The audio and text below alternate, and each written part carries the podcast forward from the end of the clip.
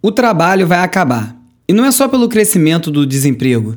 Estudiosos preveem que em 120 anos, todas as funções que a gente conhece hoje terão sido automatizadas e serão performadas por máquinas. Ainda falta muito tempo até esse dia, mais tempo do que qualquer um de nós vai poder esperar, mas daqui até lá muita coisa vai mudar. Qual é o futuro do trabalho? Esse e outros assuntos no episódio de hoje do Resumido. Resumido.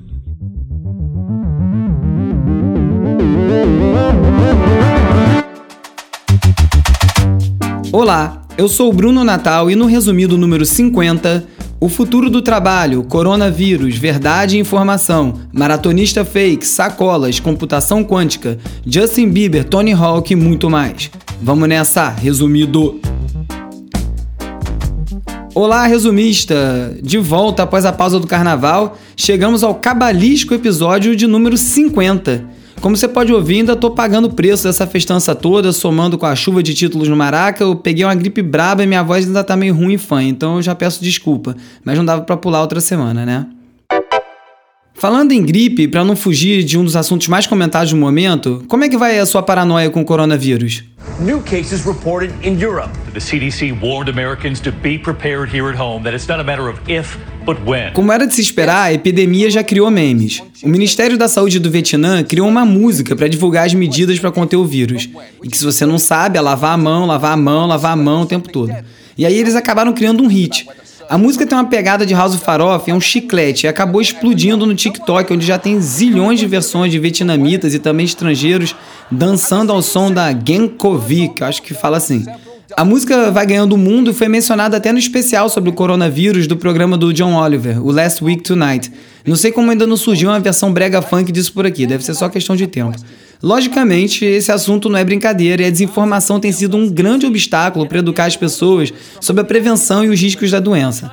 Surgiram já diversas teorias da conspiração, incluindo uma de que o coronavírus seria uma arma biológica chinesa. Aí mitos como esse já foram desfeitos em artigos de jornais como o Washington Post e o Recode também fez uma bela checagem de fatos, revelando mentiras como os rumores de que o governo chinês estaria exterminando doentes para conter epidemia, que o vírus começou a se espalhar através do mundo pelo consumo de sopa de morcego em Wuhan, ou até que cientistas previram que o coronavírus vai matar 65 milhões de pessoas. Esse tipo de notícia falsa, além de irresponsável e de atrapalhar os esforços para conter a epidemia, contribui para um outro problema o racismo. A The Verge publicou um artigo intitulado O novo coronavírus não é uma desculpa para ser racista. E aí relata como asiáticos lá nos Estados Unidos passaram a sofrer ataques desde que a doença chegou no país. Algo que já tinha acontecido durante a epidemia de SARS e que, olha que curiosidade, não aconteceu, por exemplo, quando teve a vaca louca que surgiu na Inglaterra. Se você já sofre de tecnoparanoia, é melhor você ficar bem longe do perfil do Twitter Human vs Machine. Defendendo a tese da renda básica universal, que foi assunto no primeiro episódio do resumido, esse perfil reúne vários exemplos de trabalhos manuais que estão sendo substituídos por máquinas, e também reúne reportagem, vídeos discutindo o fim do trabalho. Um estudo da consultoria McKinsey diz que só no Brasil, mais de 15 milhões de trabalhadores vão ser afetados pela automação até 2030. Óbvio que nem todos os impactados vão perder o emprego, mas talvez tenha que se acostumar com a ideia de ter um cobot, um colega de trabalho autônomo com quem você vai ter que dividir suas funções. O time chamado Futuro da Humanidade da Universidade de Oxford realizou uma pesquisa com 352 especialistas em inteligência artificial do mundo todo para tentar prever a data exata em que algumas atividades específicas vão ter sido automatizadas. E os resultados vão estar melhor até do que a mesma tarefa executada por um humano. E aí, de acordo com essa pesquisa, tradutores vão ser superados por robôs já agora em 2024, motoristas de caminhão em 2027, até 2049 uma inteligência artificial vai escrever um best-seller e em 2053 máquinas já vão estar realizando cirurgia sozinha. Em 120 anos, todas as funções que a gente conhece hoje terão sido automatizadas e tornadas obsoletas. O debate sobre o impacto da tecnologia no mercado de trabalho é bem antigo, vem desde a Revolução Industrial até hoje. Porém, como diz um vídeo do canal Vox sobre esse tema, de lá para cá, vários empregos desapareceram, mas o trabalho continua existindo. Essa visão sombria de que todos vão ficar desempregados também não é necessariamente correta, principalmente porque é preciso você levar em conta que, ao mesmo tempo que novas tecnologias automatizam tarefas, também geram outras necessidades e outras oportunidades. A questão é que essas transformações vão acontecendo no ritmo exponencial, então mais empregos desaparecem do que novas vagas vão surgindo, então existe uma possibilidade dessa conta tender a zero. No entanto, apesar de toda essa inovação, a produtividade não tem subido como seria de se esperar. Então, teoricamente, com a automação, a gente deveria estar vivendo um período de alta produtividade. Não é o que está acontecendo, não é o que a gente está vendo. Então, há uma possibilidade da tecnologia estar impactando mais o nosso meio de vida do que a economia em si. Numa palestra na Royal Institution, o autor do best-seller Homo Sapiens, o Yuval Noah Harari, falou que a primeira revolução, as máquinas ocuparam o trabalho braçal e os humanos foram se ocupar de questões além disso. Na revolução atual, a inteligência artificial vai ocupar as capacidades intelectuais. E aí, para onde é que os humanos vão migrar a força de trabalho? Essa é uma grande interrogação e só o tempo vai poder dizer para onde isso vai. Além disso, mesmo com o aumento da produtividade ao longo das décadas, o ganho dos trabalhadores não acompanhou. Ou seja, os mais ricos ficaram mais ricos e os trabalhadores não ficaram. Então, mesmo que o desemprego permaneça como está, a automação pode aumentar as desigualdades e esses rombos aí entre ricos e pobres. A MIT Technology Review escreveu sobre uma empresa pouco badalada. É um dos principais laboratórios de inteligência artificial do mundo e o objetivo declarado do OpenAI é bem grandioso. Eles querem ser os primeiros a atingir a chamada AGI, que é Inteligência Artificial Geral, em português, que é quando uma máquina vai ter a capacidade de pensar equivalente à dos humanos e desenvolver essa tecnologia de forma segura, aberta e acessível a todos é o grande objetivo deles. É nobre, é valioso, mas acontece que, além de eles estarem bem longe de atingir o AGI, para poder se manter operando e ser o primeiro a chegar lá, o OpenAI teve que ir contra um dos seus, dos seus preceitos principais, que era não comercializar os achados das pesquisas, o que acabou gerando uma crise interna, porque agora eles estão vendendo para poder gerar receita. A questão maior, então, tem bem menos a ver com o futuro e tem muito a ver com o presente, que é a qualidade dos empregos precisa melhorar. Porque se os trabalhos que tradicionalmente davam um bom nível de vida foram, forem substituídos por máquinas, pode sobrar só os trabalhos ruins e ainda vai ser disputado por mais gente. Em 2012, a Harvard Business Review demonstrou como bons empregos é bom para quem contrata. Melhores salários atraem melhores funcionários que trabalham melhor, gerando mais vendas e fazendo o negócio prosperar num ciclo virtuoso. É uma teoria que deveria ser aplicada independente das ameaças de mecanização do trabalho. Ainda são a exceção em escalas ínfimas, mas esses movimentos começam já a acontecer no mercado de trabalho. A BBC contou a história do CEO da empresa de pagamentos Gravity Payments, que em 2015 decidiu cortar um milhão de dólares do seu próprio salário e instituir um salário mínimo na empresa inteira de 70 mil dólares por ano para todos os funcionários, depois de ouvir uma funcionária dele que ele já conhecia desde antes da empresa, que estava com dificuldade enorme até de pagar o aluguel. Até hoje, o Dan Price, que é o CEO, recebe esse mínimo e aí a reportagem conta a história do impacto positivo que isso teve na empresa. Hoje, o Dan está numa campanha pelos Estados Unidos divulgando essa ideia de pagamentos mais justos e equilibrados. E uma iniciativa conhecida como Know Your Worth, que começou com um hashtag que quer dizer saiba o seu valor, incentivou pessoas a tornarem públicos os seus salários, assim como a idade, a escolaridade, a função e o local de trabalho, com a intenção de tornar mais claro o valor do trabalho de cada um, criar parâmetros e ajudar outros funcionários de outras empresas a negociarem melhor os seus salários. A marca de cosméticos The Body Shop dos Estados Unidos recentemente adotou uma política de contratar a primeira pessoa que se inscrever para uma vaga aberta em uma das lojas. A ideia é conhecida como Open Hiring, né? É contratação aberta, e foi copiada de um projeto social de uma fábrica de, brown, de brownies de Nova York chamada Greystone Bakery. O foco é tornar o acesso ao emprego mais justo e menos burocrático, porque isso gera oportunidade no mercado para ex-presidiários ou mesmo para pessoas que não têm treinamento formal e que, que normalmente não conseguem emprego. E o impacto tem sido muito positivo, já que essas pessoas acabam valorizando ainda mais a oportunidade. O fundador da fábrica de brownies diz que eles não contratam pessoas para fazer brownies, mas que eles fazem brownies para poder contratar pessoas. That's as simple as making a social network that instead of teaching us to see people as adversaries, it teaches us to see our adversaries as people. It means creating an economy that doesn't favor a, a, a, platform monopoly that wants to extract all the value out of people and places, but one that promotes the circulation of value through a community. Voltando a falar de inteligência artificial, eu assisti o TED Talk do escritor e teorista de mídia Douglas Rushkoff, chamado Como Fazer Parte do Time Humanos no Futuro Digital.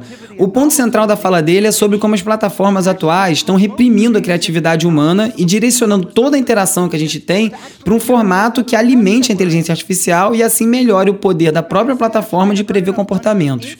Os humanos, então, estão sendo moldados pela inteligência artificial em vez do contrário, e esse é um caminho bem perigoso. As pessoas estão começando a acordar para esses fatos e por isso tem se tornado mais comum essas plataformas oferecerem remuneração, algum incentivo para que seus usuários continuem abastecendo as plataformas de dado. Depois da revelação de que o Facebook estava escaneando as mensagens de áudio do Messenger sem autorização para melhorar a inteligência artificial deles, o Zuckerberg lançou um programa que você pode optar por autorizar essa invasão e aí você paga aproximadamente um dólar por cada gravação, em média. Essa semana, o título da coluna do Ronaldo Lemos na Folha foi Procrastinar é trabalhar para os outros. E aí ele explicou que toda vez que você cai nessas armadilhas viciantes das redes sociais e fica lá scrollando sem parar, em vez de realizar a tarefa que é realmente importante para você, você está abrindo mão do seu tempo para gerar dinheiro para outra pessoa em vez do trabalho que vai te pagar. É uma boa coisa para você pensar toda vez que bater aquela coceirinha para abrir uma aba do Twitter no meio do trabalho. Para ajudar nessa tarefa de evitar cair nessas tentações, eu instalei uma extensão do Chrome chamada Forest. Quando você clica nela, você ativa um cronômetro regressivo, que você põe o tempo, eu botei 25 minutos, e uma semente começa a crescer.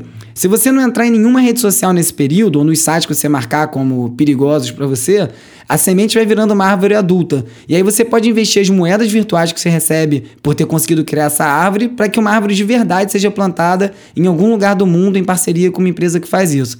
Se você entrar numa das redes, a árvore morre. Então é um bom incentivo.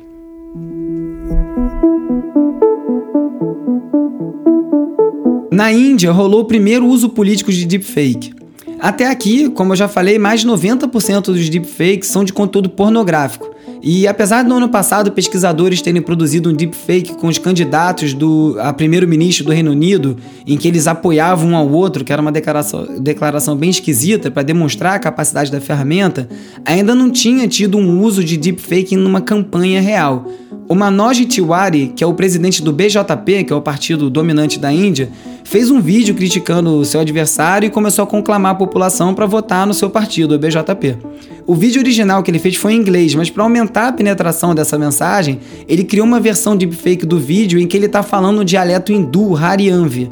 O vídeo alcançou 15 milhões de indianos em 5.800 grupos de WhatsApp, de acordo com a empresa que ajudou ele a produzir esse vídeo, e aí deu uma falsa impressão para quem recebeu que o Manoj estava falando dialeto, que tornou a mensagem muito mais poderosa. Não é nem o pior dos usos, mas ainda vem coisa muito mais braba por aí. Cada vez que as pessoas ao mesmo tempo acreditam em tudo que vem online e também não acreditam em nenhuma informação que recebem, uma certa desconfiança que faz bem, mas uma desconfiança total também torna muito difícil qualquer debate. No site da Vulture, um usuário do Twitter chamado Alexis Pereira relatou como foram as 72 horas após um tweet dele viralizar. O Alexis tem como hobby ser comediante, mas ele trabalha com tecnologia. Aí no dia do aniversário de 80 anos do desenho Tom e Jerry, ele teve a ideia para uma piada. Ele criou uma redação falsa de um suposto estudante que entendeu errado a pergunta que de deveria ter guiado essa prova. O tom da pergunta era relacionado ao Tom Buchanan, que é do personagem do Grande Gatsby, um livro que supostamente era a matéria da aula. Só que o aluno respondeu tudo falando sobre o tom do Tom e Jerry. E a piada então era as correções do professor em caneta vermelha na prova. Era isso, era uma piada boa que acabou sendo retweetada e viralizando. Só que nas horas e nos dias seguintes, a vida do Alexis se transformou numa confusão, assim, um monte de gente escrevendo para ele através de redes sociais, querendo saber cadê o resto da redação, repórteres querendo fazer matérias, gente criticando ele ter exposto o aluno e até gente querendo denunciar o professor, entre aspas, pela falta de ética. A repercussão foi tanta que até o chefe dele, que estava de férias, recebeu 200 e-mails de outros superiores da empresa que souberam pelo tweet e reconheceram o nome do Alexis para saber o que estava acontecendo. A conclusão final dele foi que todo mundo acredita em qualquer coisa, que não adianta desmentir, porque ele fez isso logo abaixo do tweet original, e que essa fama efêmera online não traz nenhum grande retorno. Ele falou que ele recebeu apenas uma proposta de trabalho por conta do tweet, ganhou alguns milhares de seguidores novos, e foi isso. A Wired contou a história de um maratonista que postava resultados falsos dos seus treinos, das corridas, que é uma prática que é até comum e bem desprezada pelos praticantes do esporte de corrida.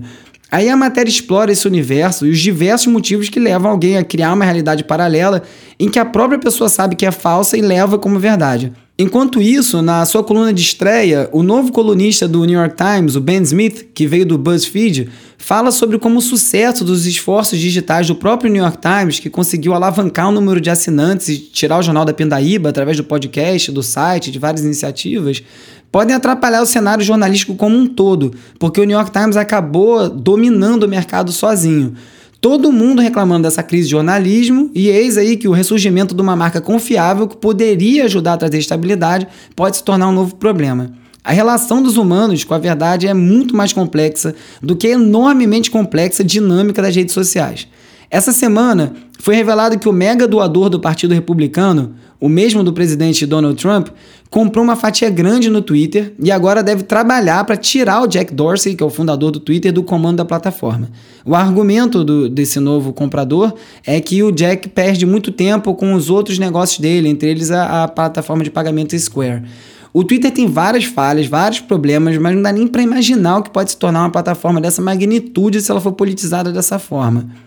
Não que seja novidade também. O candidato pelo mesmo Partido Republicano à presidência dos Estados Unidos, está tentando a vaga, o magnata das comunicações Michael Bloomberg, que já foi prefeito de Nova York, ele está literalmente comprando a exposição da sua campanha nas mídias digitais. E como ele tem um bolso bastante fundo, tem uma preocupação grande do impacto que um bilionário disposto a gastar o que custar para emplacar seu nome pode ter no jogo democrático dos Estados Unidos, caso ele consiga conquistar a indicação. Mas, de novo, não é novidade que o poder do dinheiro é o que move campanha política. A desconfiança com tudo é tanta que a Microsoft entrou no negócio de urnas eletrônicas. O produto ainda é um protótipo, e como ninguém confia em voto de papel e também não confia em voto eletrônico, eles criaram, desenvolveram uma urna eletrônica que emite uma versão anonimizada do voto em papel para garantir o resultado. Para completar, ainda gera uma segunda via que fica com o eleitor. Alguém duvida que, mesmo que esse equipamento seja usado, a verdade vai continuar sendo questionada?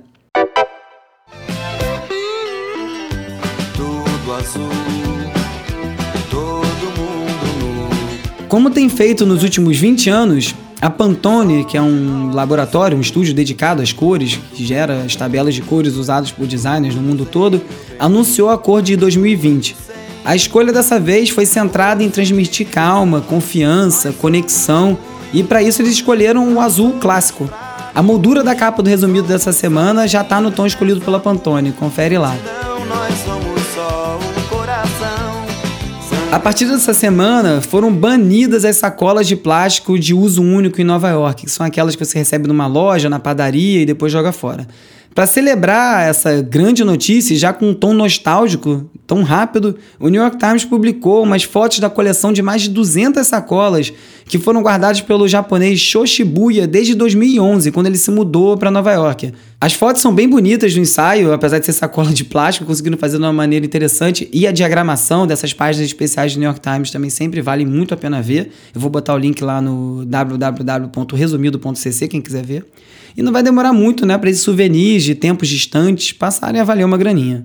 A Microsoft está publicando no YouTube uma série sobre computação quântica, explicando como os avanços exponenciais na velocidade de processamento de dados pode levar a encontrar soluções para diversos problemas globais, da fome até o aquecimento global. Explicando de uma maneira muito simplificada, imagina que um computador quântico consegue processar os dados e simular cenários numa velocidade tão absurda que ele é capaz de encontrar resposta para hipóteses que levariam anos para serem estudadas. O curioso é que os líderes da corrida pela liderança nesse segmento quântico são o Google e a IBM, não é a Microsoft.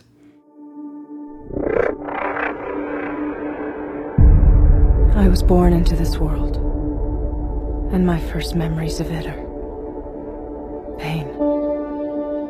Depois de vários teasers, saiu o trailer oficial da terceira temporada do Westworld, revelando um pouquinho melhor a trama. Eu adoraria falar que entendi tudo e falar um pouco do que vem por aí, mas a verdade é que eu vou ter que assistir os recaps da temporada 1 e 2 antes de cair dentro dessa nova que estreia dia 15 de março na HBO. Tenho certeza que vai ser bom demais, mas também é bem confuso, então acho que chegou a hora de quem gosta começar a tomar pé do que passou, que já vai estrear. Tony, what do we got here? Uh, 720 by Atari. It's pretty hot. So where are you skating right now? Uh, just like around the city, and then I gotta go find a park to skate at. Uh, well, I've, I've played video games since their inception. You know, since going to arcade. Topei no trailer do documentário Pretending I'm a Superman, The Tony Hawk Video Game Story, que conta a história do desenvolvimento do jogo de skate, assinado pela lenda do esporte Tony Hawk, que ajudou o esporte a se popularizar pelo mundo. Isso numa época em que a influência e a importância dos videogames na cultura popular não era assim tão clara como é hoje, quando um jogador como Griezmann comemora gol numa Copa do Mundo fazendo dancinha do Fortnite. Serve até como um registro do início dessa força cultural dos games começando a tomar forma.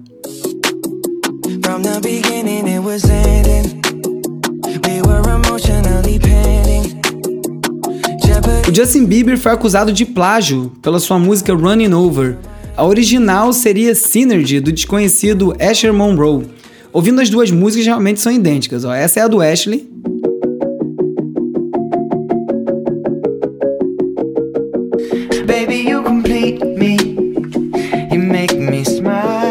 Essa é a do Bieber.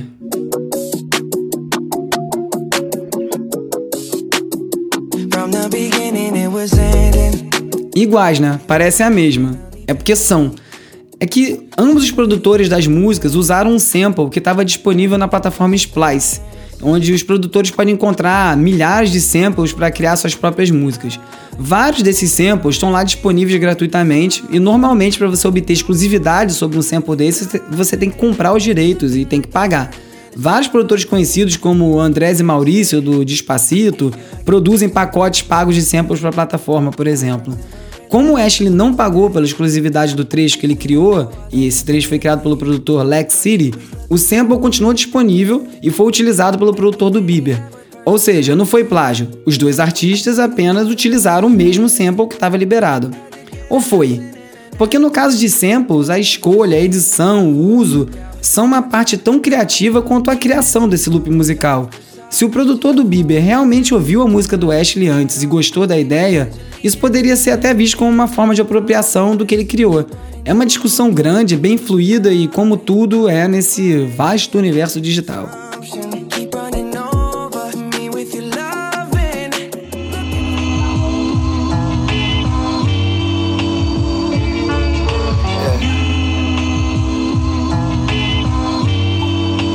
Essa música que você está ouvindo é Syrup Hands do Be Kool-Aid.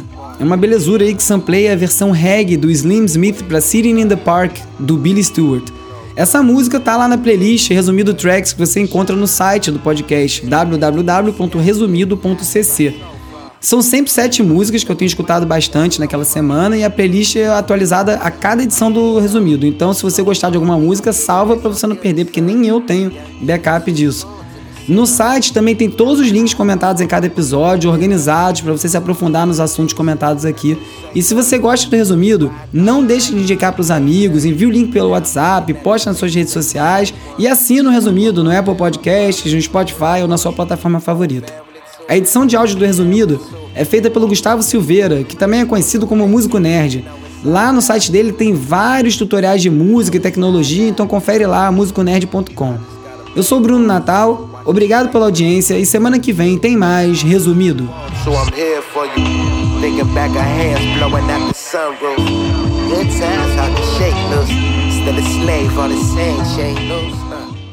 Resumido.